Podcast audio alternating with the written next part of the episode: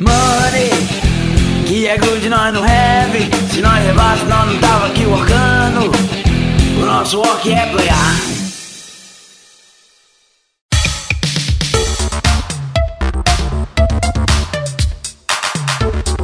Fala galera, beleza? Aqui quem fala é Renato Simões mais uma vez e eu estou começando mais um Nosso Work é Playar podcast da Geeks and Orcs em que eu e alguns convidados sempre tratamos de assuntos relacionados à indústria dos jogos de tabuleiro modernos no Brasil e no mundo, não só aqui dentro, mas também no mercado externo. Lembrando que a Geeks Orcs é uma editora de jogos de tabuleiro brasileira que agora está com Piratas terceira edição em pré-venda, então eu gostaria bastante que você tirasse um minutinho do seu tempo para clicar no link que está aí na descrição, o link da pré-venda do Piratas para você conhecer o jogo e conhecer também os exclusivos que tem na nossa pré-venda do Piratas, beleza? Hoje eu tô aqui com dois convidados mais que especiais e eles são responsáveis por um evento no mercado que agitou aí o início desse ano e o final do ano passado. O final do ano passado com uma edição no Rio de Janeiro e o início desse ano com uma edição em Sampa, meu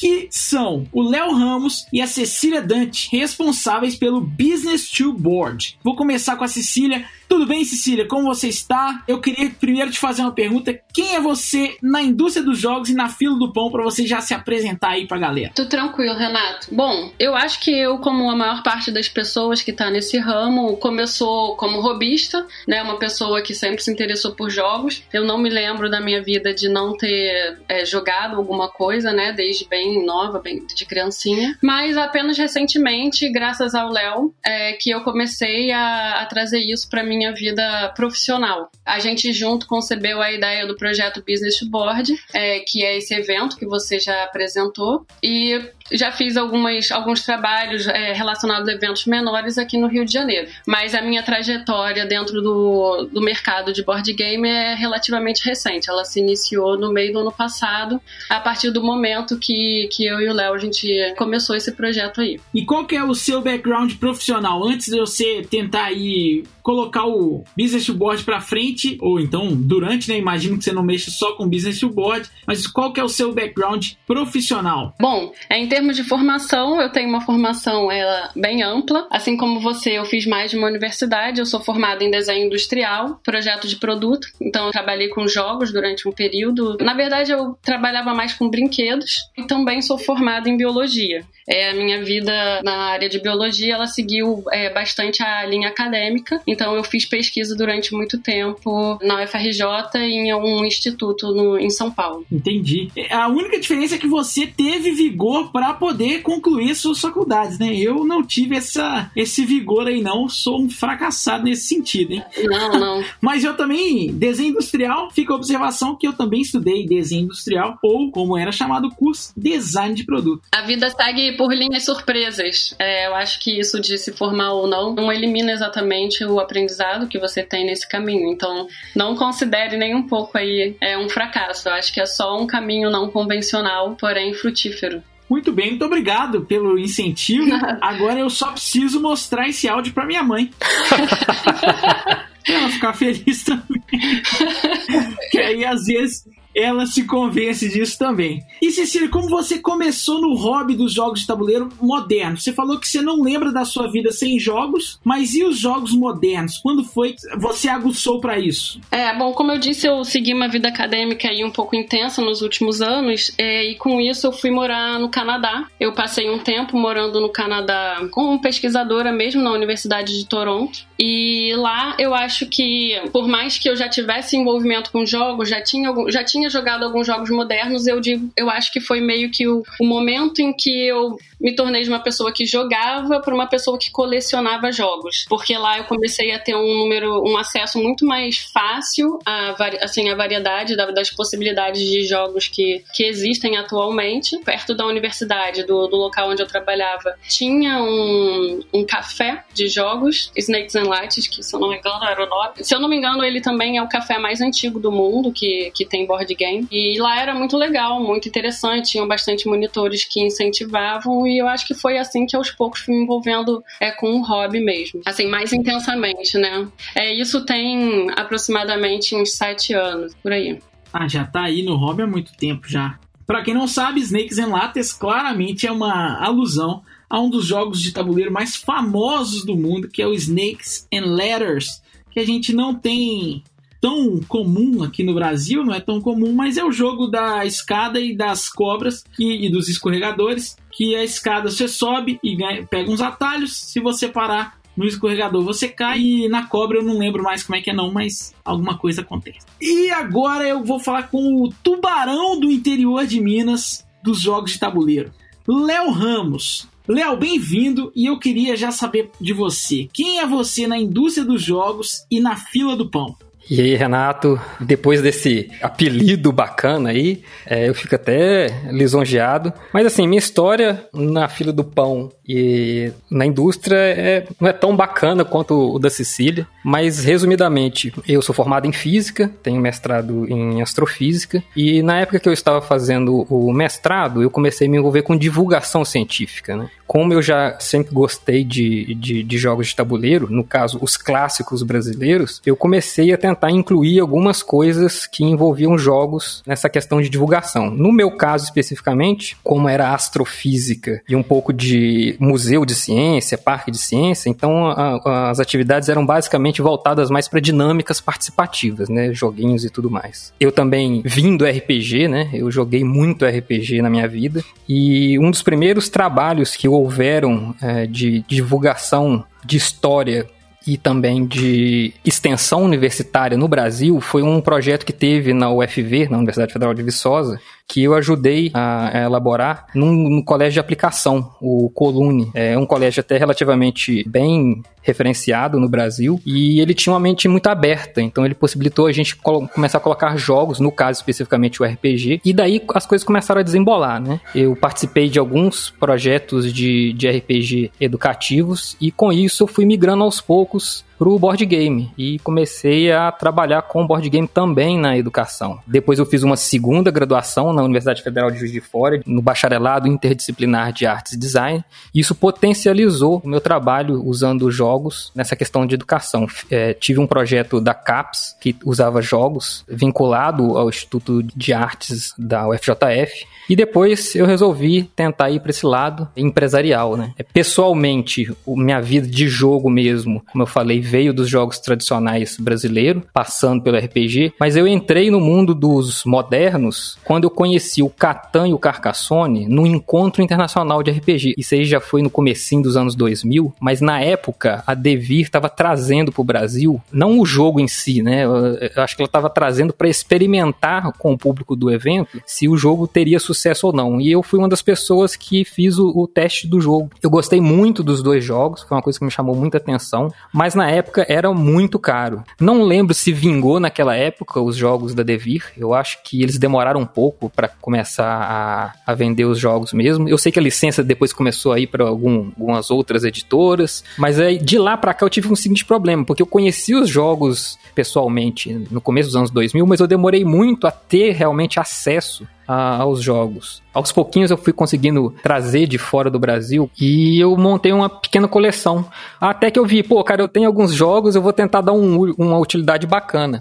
E eu me lembro, Renato, que aí em Belo Horizonte tinha uma, um barzinho que se chamava Sorro, Sorro, que ele tinha jogos de tabuleiro. E isso fez parte da minha infância, porque o pessoal de Viçosa tem muito hábito de ir a Belo Horizonte, é uma das cidades referências, né, para quem é do interior de Minas. Sempre que eu ia a Belo Horizonte, um dos meus lugares preferidos era ir no Sorro. Mas o que, que era o Sorro? Era um barzinho que tinha alguns títulos de jogos de tabuleiro à disposição dos clientes, mas era jogo tabuleiro clássico brasileiro, né? Não tinha nenhum jogo moderno. E não tinha explicador de jogos também, não. Não, não, era outro formato, né? Mas isso tem muito tempo. Esse, isso aí eu chuto aí que tem muito mais de 20 anos que eu frequentava e eu achava isso muito bacana, né? Com o passar do tempo e, e eu vendo que os jogos modernos estavam popularizando no Brasil e eu comecei a ver essas iniciativas de board games café e ludotecas começando a, a investir nos jogos modernos, eu falei, pô, cara, eu vou montar uma para mim também. Porque, pô, tem bastante jogo no meu acervo, vou tentar fazer alguma coisa assim. E nasceu o, o, a ludoteca que eu, que eu administro, que é a Távola Lúdica, em Viçosa. Ela, final de semana passado, completou seis anos né, agora em 2020. E depois disso eu comecei a, a, usar o board game de forma profissional, né? Foi,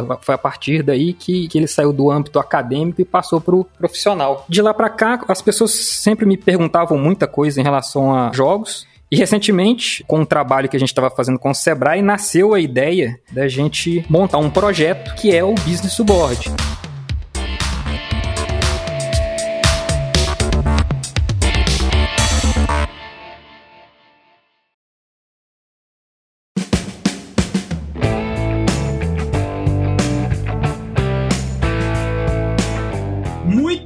Estamos apresentados aí essas duas figuras do Robin. E aí eu queria saber de vocês o que é o Business to Board?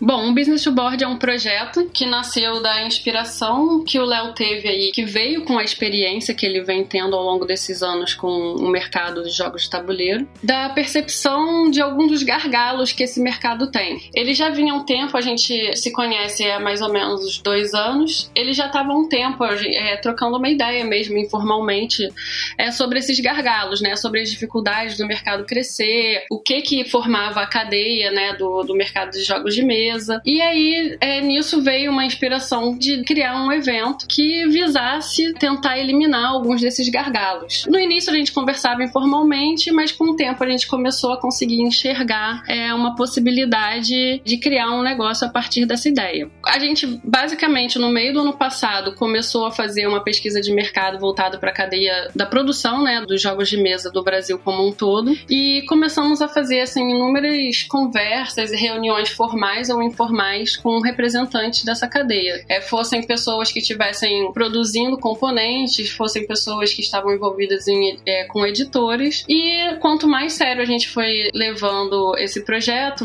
a gente conseguiu acesso ao Sebrae. E ao trocar a ideia com o Sebrae sobre a ideia da construção de um projeto que culminasse num grande evento, aonde a gente conseguisse colocar no mesmo local, né, criar um ambiente de comunicação que tivesse todos os interessados da cadeia, ou seja, todas as partes que a cadeia envolve, seja ela a produção do jogo per se, seja ela profissionais autônomos, transportadoras, editoras, todo mundo que está ali envolvido, né, produtores de evento, é no mesmo local para todo mundo começar a conseguir conversar, né, tentar derrubar algumas barreiras é, de comunicação para conseguir entender é, como derrubar esses gargalos. Então, a ideia inspiradora do Business to Board foi criar um canal de comunicação aberto entre as diferentes partes que visa tentar melhorar e aprofundar e fazer com que cresça ainda mais o mercado de jogo de mesa no Brasil.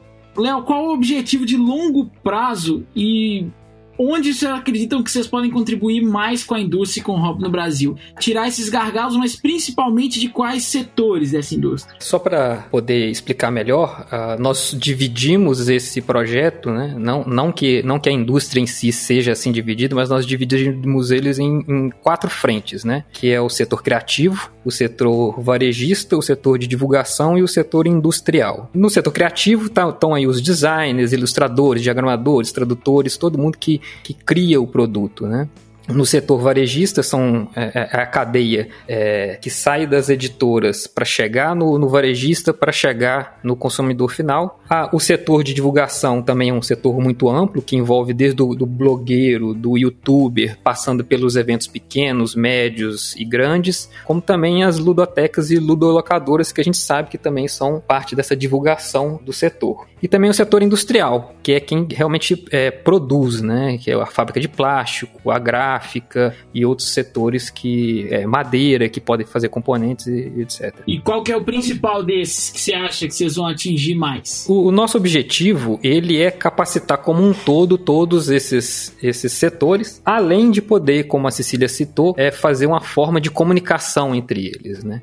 O, o nosso objetivo ao final desse projeto é fazer um grande evento em que todos esses setores estejam presentes e possam efetivamente fazer negócios, né? Potenciar potencializar os negócios, mas antes a gente teve que fazer, subdividir ele em pequenas etapas até para a gente poder capacitar os setores individualmente. O que a gente espera, Renato, é ter ao final de, um, de uma levada, né, de uma, de uma primeira levada do projeto, conseguir fazer com que a indústria como um todo ela se profissionalize. Talvez esse seja o nosso principal objetivo nesse momento. Né? A gente já percebeu que esses elos da, da indústria existem muitas pessoas que ainda não, não têm uma pegada profissional, ainda não estão é, é, preocupadas em fazer um, um, um trabalho é, formal. É outra preocupação muito grande nossa, formalizar algumas pessoas dessa cadeia e ter um, uma indústria não só capacitada, mas também apta a conversar para poder potencializar as coisas que já existem. É, uma das coisas bacanas que a Cecília falou, que deu origem ao projeto,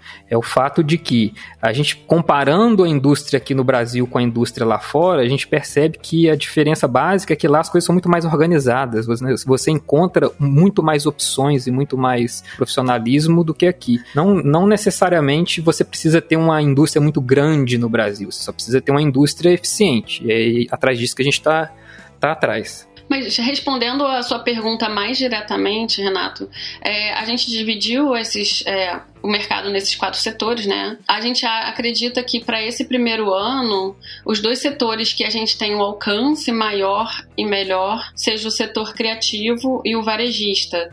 É, isso não significa que a gente não esteja trabalhando com os demais setores é, igualmente. A gente só acredita que eles são setores que a gente precisa dar alguns passos a mais para a gente conseguir alcançar com a mesma força que a gente sente que a gente consegue alcançar é, o setor criativo e o varejista varejista atualmente. Então, respondendo a sua pergunta, é, os quatro são prioridades, porém, para esse primeiro ano, o foco realmente são esses dois primeiros. Entendi. E se vocês decidiram trabalhar visando profissionalizar essa indústria, é porque vocês acreditam que existem oportunidades nela.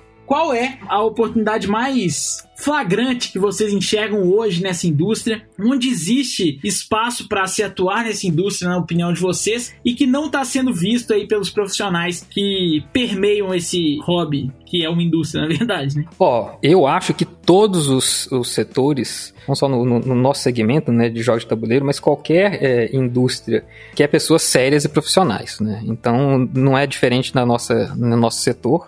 A gente acredita que qualquer pessoa que seja eficiente, séria, proativa e profissional, ele vai se dar bem em qualquer quesito, né? Seja no setor de divulgação, no setor de varejista, setor de, de criação ou, ou até no setor industrial.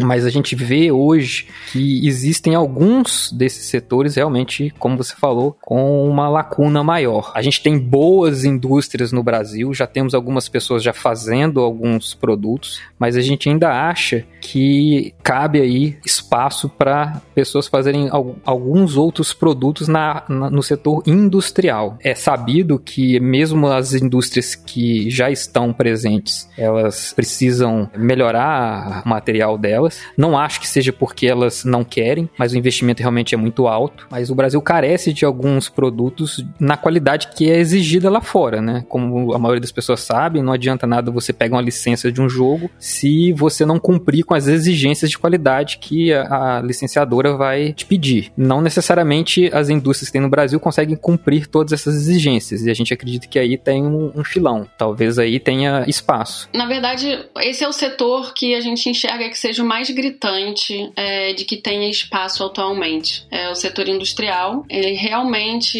no momento em que alguma das pessoas que já estão realizando esse trabalho é, conseguirem um investimento maior, ou uma nova pessoa, ou uma indústria, digamos, que já atue com esse tipo de material, que seja uma indústria que fabrique PET, ou que, que já trabalhe com plástico injetável, ou madeira, ou metal, decida investir é, em maquinário específico, ou até reverter horas de trabalho, é, né, criar uma uma variabilidade de produção que inclua o, o mercado de jogos de mesa, o mercado vai ter um crescimento muito maior, porque vai começar a ter uma possibilidade é, grande de redução de custo as editoras e quem produz o jogo mesmo vai poder depender menos do câmbio, vai depender menos de tributações de importação e o mercado vai deslanchar. É, eu acho que esse é realmente o setor que a gente atualmente enxerga que tenha bastante espaço para as pessoas investirem. É, eu queria fazer uma observação é, importante que é o seguinte: não é que a gente está tá incentivando que necessariamente novas empresas apareçam no setor de produção.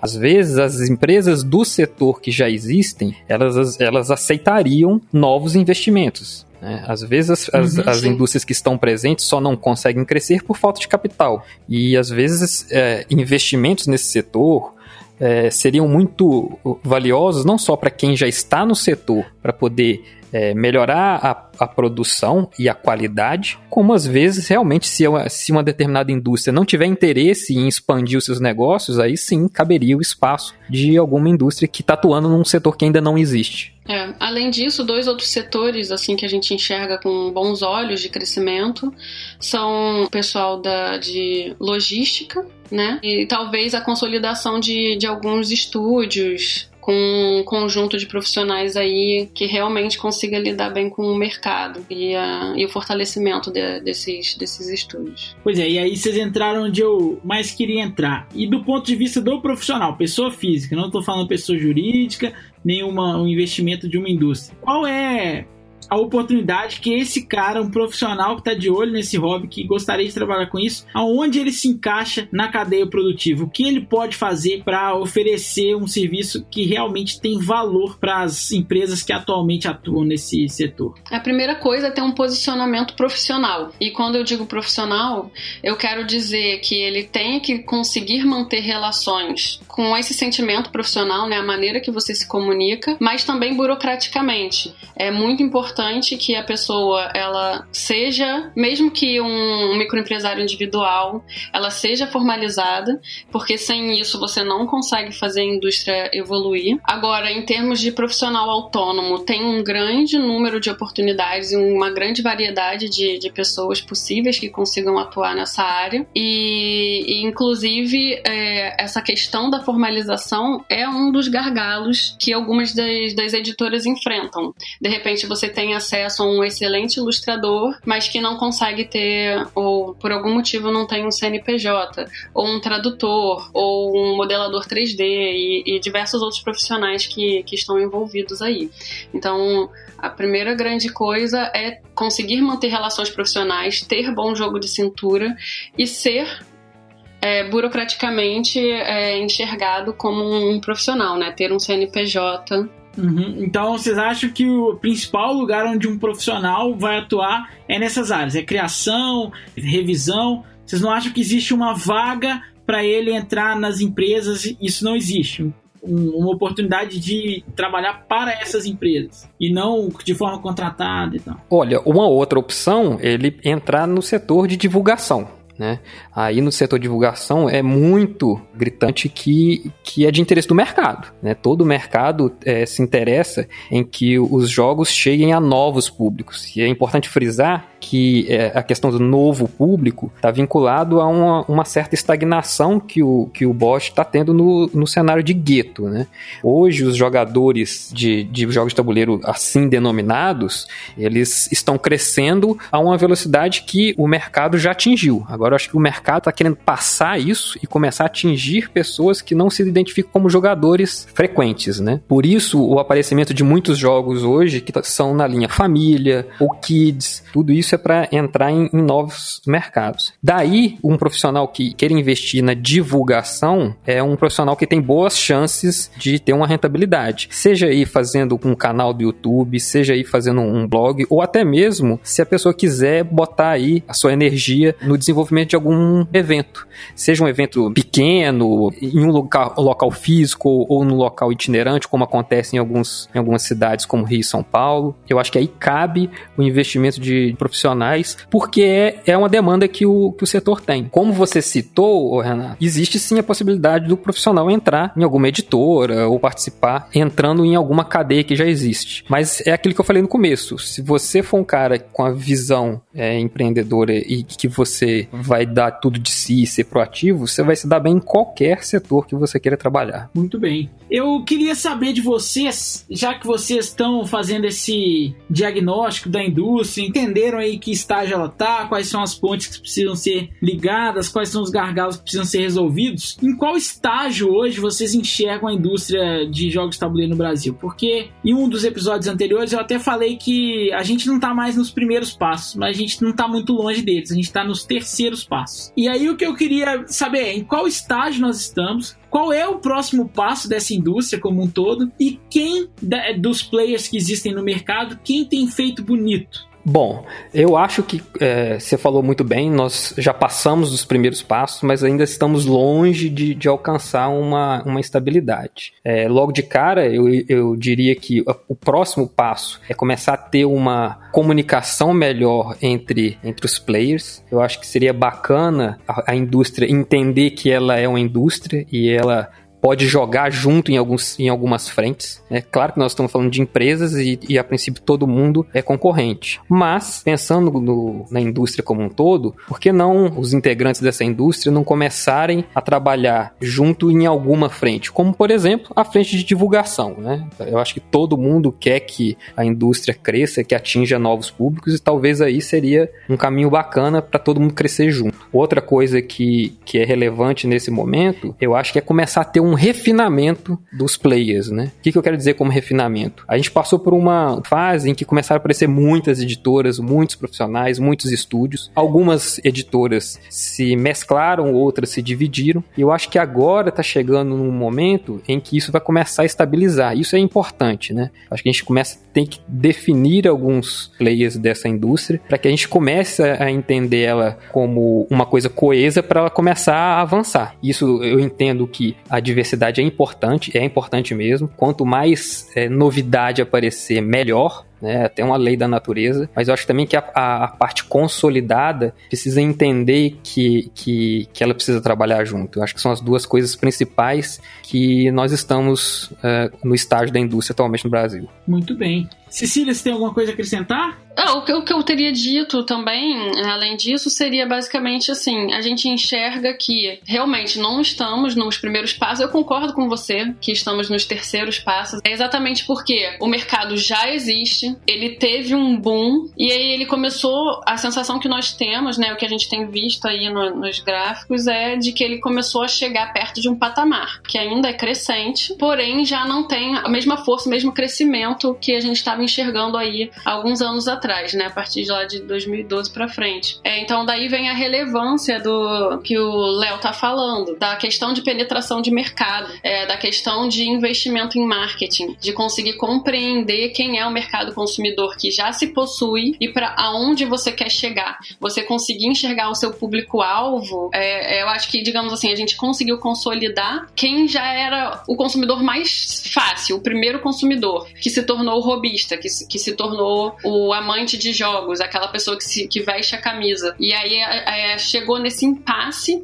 aonde precisa se, realmente investir em marketing compreender esse público que não é mais é, o público original, né? Esse já está bem trabalhado e conseguir penetrar o mercado, né? Como o Léo estava falando. Então, eu acho que esse talvez seja o próximo grande passo que faça com que a gente consiga dar o pulo do gato para que a produção, por exemplo, possa ser aumentada e que ela possa, por exemplo, se iniciar no Brasil, que faça valer a pena você gastar em maquinário, em tempo, em especialização de pessoal para você passar a produzir no Brasil, por exemplo, né? Porque a gente tem aquela bola de neve de é, o mercado brasileiro cresceu pra caramba, mas ainda não é o suficiente para se produzir, para justificar o investimento. mas você também não consegue crescer tanto o mercado porque a sua produção ainda, as tiragens são pequenas, ficam uma certa bola de neve. Uhum. Então eu enxergo muito que esse patamar vai, vai ser superado e eu acredito muito que esse investimento na compreensão do envolvimento de novos públicos vai dar esse pulo do gato aí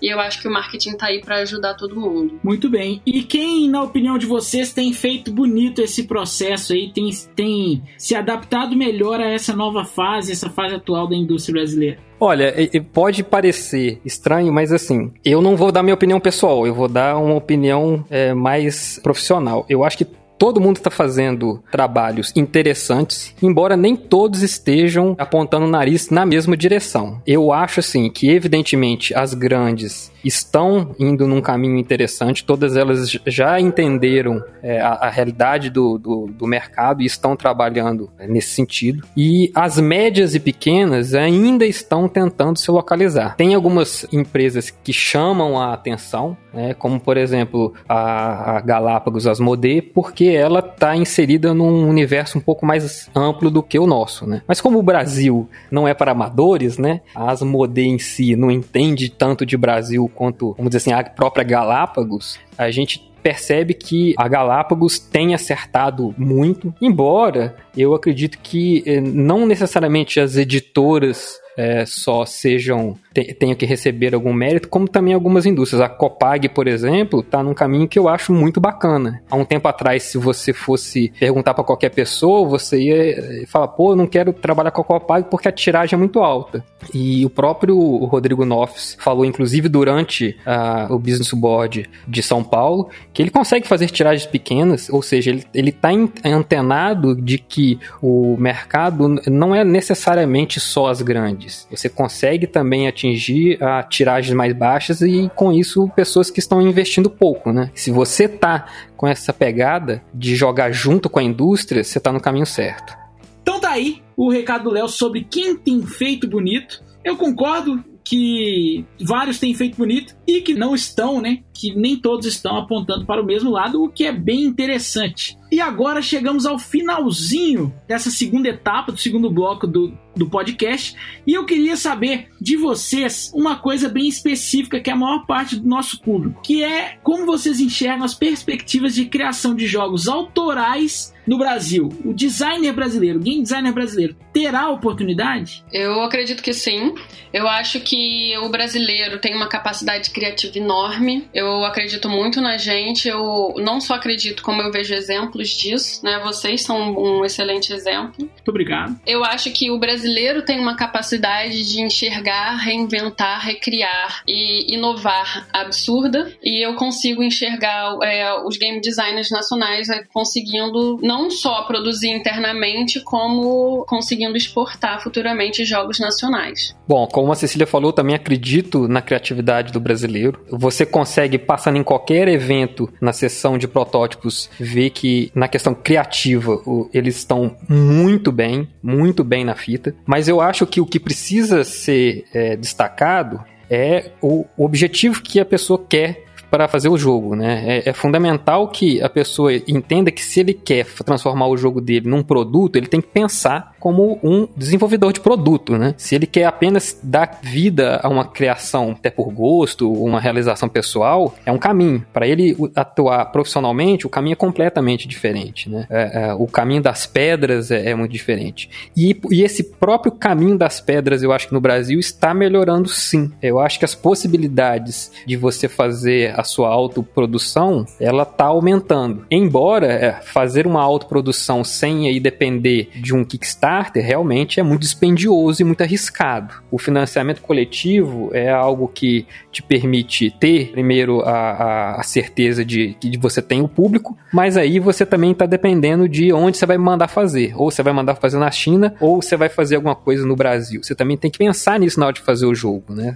Você tem que estruturar a sua produção sabendo onde é que ela vai ser feita. No Brasil, nós temos alguns exemplos muito bacanas de até de auxílio nesse, nesse, nessa questão. A própria Ludens está fazendo fazendo aquele kit, né, de, de design, o que já facilita muito. Antigamente você tinha que apelar para pegar os samples das fábricas japonesas para você ter acesso a, a componentes para você produzir jogo ou fazer na mão mesmo, como muita gente faz até hoje. O teste de jogos hoje está ficando cada vez mais fácil por causa das ferramentas digitais. Nós temos aí os, as mesas virtuais, nós temos aí uma, série de mesas virtuais que você pode fazer o seu jogo sem gastar dinheiro nenhum, testar ele e depois que a ideia estiver boa, conseguir fazer um pitch para para um estúdio ou uma editora. Então acho que as coisas facilitaram bastante, né, nos últimos anos. E isso somado à criatividade do brasileiro é um potencial muito grande de, de, de crescimento. É, eu queria acrescentar uma coisa, né? Eu realmente tenho essa visão bastante positiva, eu diria, em relação ao designer brasileiro, criador brasileiro, os nossos profissionais. Mas agora eu também eu acho que ouvindo o Léo, eu acho que eu também tenho que falar o lado que eu acho negativo. Algumas pessoas brasileiras, né, de uma forma geral, né, tô me incluindo nisso,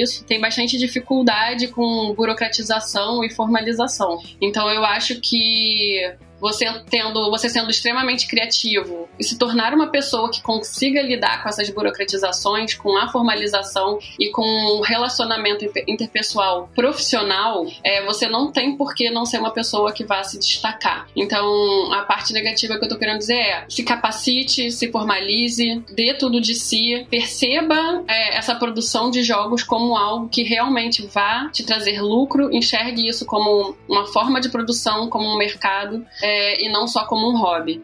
É, então, uhum. eu acho que o que o profissional brasileiro peca é um pouco essa informalidade, essa maneira até mesmo de lidar e de falar não tão profissional. Então, se você conseguir achar ali um meio termo entre a sua capacidade criativa e a sua capacidade de organização, de criação de cronograma, de, de, de e de jogo de cintura, de saber negociar, é, não tem por que você não ser um profissional de destaque né, no, no cenário nacional. E o Léo falou bastante da produção independente independente, seja por Kickstarter, mas quando eu tava falando, eu não tava pensando só na produção independente. Sim, ela é extremamente relevante, importante, mas você ser um profissional não necessariamente é um profissional, por exemplo, um game designer, não necessariamente significa que você quer ter todo o trabalho da produção do jogo. Você pode simplesmente ser um game designer que vende os seus jogos é, para editoras que já estão consolidadas e já sabem fazer muito bem essa produção.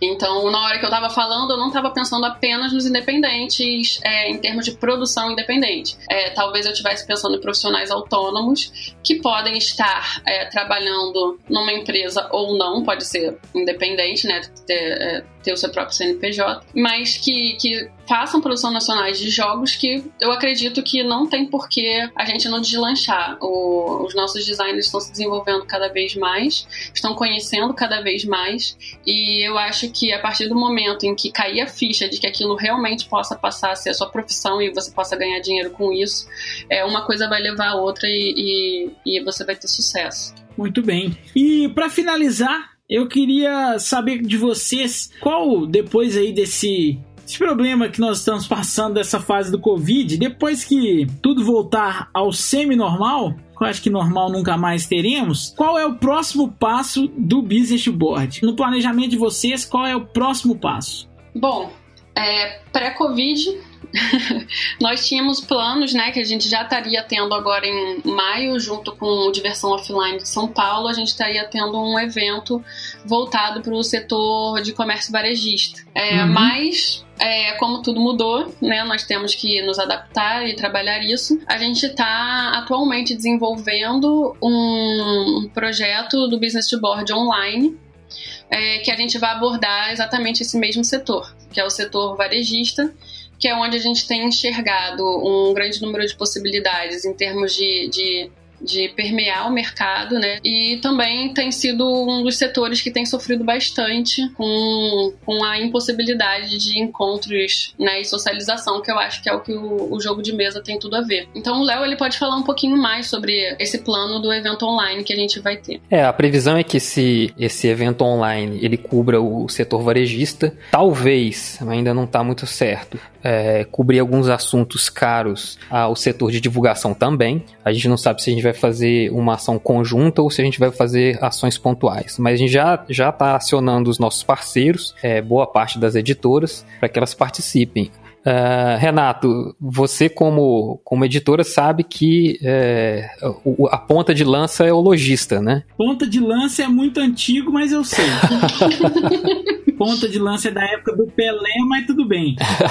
mas e ele também é um divulgador, né? Boa parte de, de, de eventos acontecem nas lojas, lançamentos e, e outros tipos de, de ações são feitas junto com o lojista. O lojista divulgador é um destaque nessa, nesse mercado, né? É, exato e é um, um setor que está é, é, sofrendo muito com, com a pandemia. A editora também, acredito que, que todos, os, todos os setores estão sendo afetados. Mas é, como boa parte dos lojistas, eles é, não têm uma, uma formação é, empresarial é, robusta, a gente quer ajudar eles nesse sentido também. Não só ajudar ele a vender o produto jogo de tabuleiro, como ele a ser um empresário também.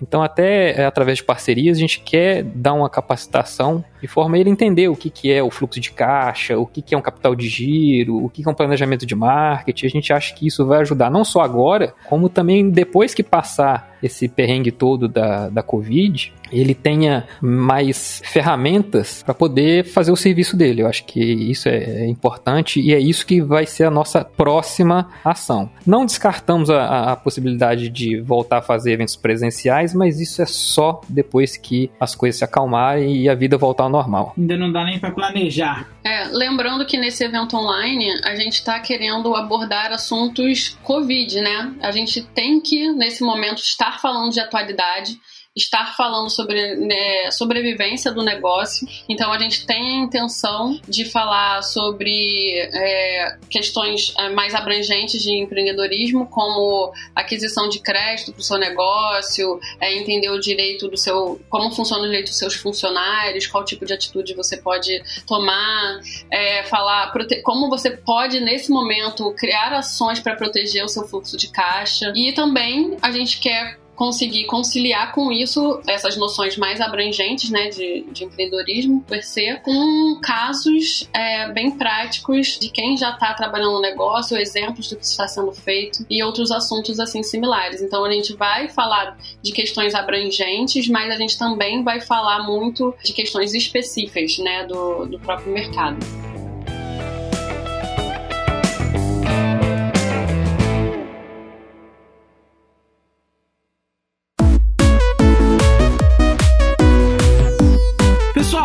Para finalizar, eu queria que cada um de vocês desse uma dica do que quer que seja, pode ser de jogo, pode ser de livro, pode ser de qualquer coisa, que vocês acham que enriqueça aí a, a pessoa que está ouvindo, nosso ouvinte desse exato momento, e deixar seus recados finais. Olha, é, eu acho que a minha maior dica para quem quer entrar nesse mercado, ou que já está nesse mercado, mas quer melhorar o seu relacionamento com ele, é se capacitar, se comunicar, conversar com quem já está no meio ou quem quer entrar, formar grupos formais, né, é, que sejam coletivos, que sejam é, de trocas de informações, porque a gente tem percebido muito que a comunicação tem sido é, uma falta nessa área e que a partir de que isso comece a acontecer, é, as pessoas vão é, é, melhorar de, de vida. Em termos de livros, eu pessoalmente conheço mais esses guia de game design, Kobold, é, mas aí já é uma coisa bem focada para quem para quem quer produzir jogo mesmo, né? Eu acho que para quem tá querendo empreender, bom, já falando um pouco da nossa parceria, o Sebrae está fazendo uh, vários mini cursos gratuitos, fazendo lives para quem quiser se interessar um pouquinho mais em se aprofundar e, e, e conseguir ter seu próprio negócio. É só procurar lá no site deles que você consegue fazer esses mini cursos. Então fica aí a dica de, dos mini cursos do Sebrae. E aí, Léo? Eu acho que o geral é, é a pessoa ter a proatividade de, de correr atrás, não só uh, uh, do que está sendo feito no Brasil, como do que está sendo feito lá fora. Né? Literatura específica, aí a gente teria que entrar. A literatura do cara que quer trabalhar com, com, com Kickstarter é uma, a literatura do cara que quer trabalhar com marketing digital é outra. Pô, cara, tem o. É, como, como é que era o nome do cara que fez o, o último podcast com você? O. LPP. Aquelas dicas foram foda, viu, cara? Foram muito, muito bacanas. Então fica aí, a dica é escutar o nosso Work é Playar. e também é participar da, das ações do Business to Board, né? Que a gente está tentando aí capacitar todos os setores e dar umas dicas para essa indústria crescer toda junto. Muito bem. Então fiquem ligados e a minha dica, dessa vez eu vou também incluir uma dica minha é a seguinte: se você quer abrir um negócio, qualquer que seja relacionado a jogos de tabuleiro, não relacionado, eu indico o livro chamado Posicionamento de um rapaz chamado All Rise, tá? All Rise Posicionamento é um excelente livro que mostra como a sua marca deveria, não como como você estuda e planeja e executa o posicionamento da sua marca, o posicionamento que você vai ter diante do seu cliente, de quem é você, como você se comporta no mercado, e isso define muita coisa, certo? Lembrando, uma última vez, assinem o nosso Orca Player aí no seu agregador de podcast favorito, seja na iTunes, seja no Spotify, no Deezer, na, no Google Podcasts, que demora um pouco mais para entrar o, o, episódio, mas entra. E também sigam a Geeks Orcs em todas as redes sociais. Sigam também o Business to Board, arroba business2 Board no Instagram e no Facebook. E sigam eles lá para saber o que eles estão aprontando, certo? Geeksenox é arroba Geeksenox. É difícil escrever? É. Então você pode entrar em www.jogosquedivertem.com.br e encontrar tudo lá. Piratas está na pré-venda da terceira edição. Espero que vocês comprem, se não porque vocês gostam do jogo, para me ajudar a fazer mais podcast, porque dinheiro sempre ajuda. Um grande abraço para vocês e fiquem em casa se assim puderem. Até!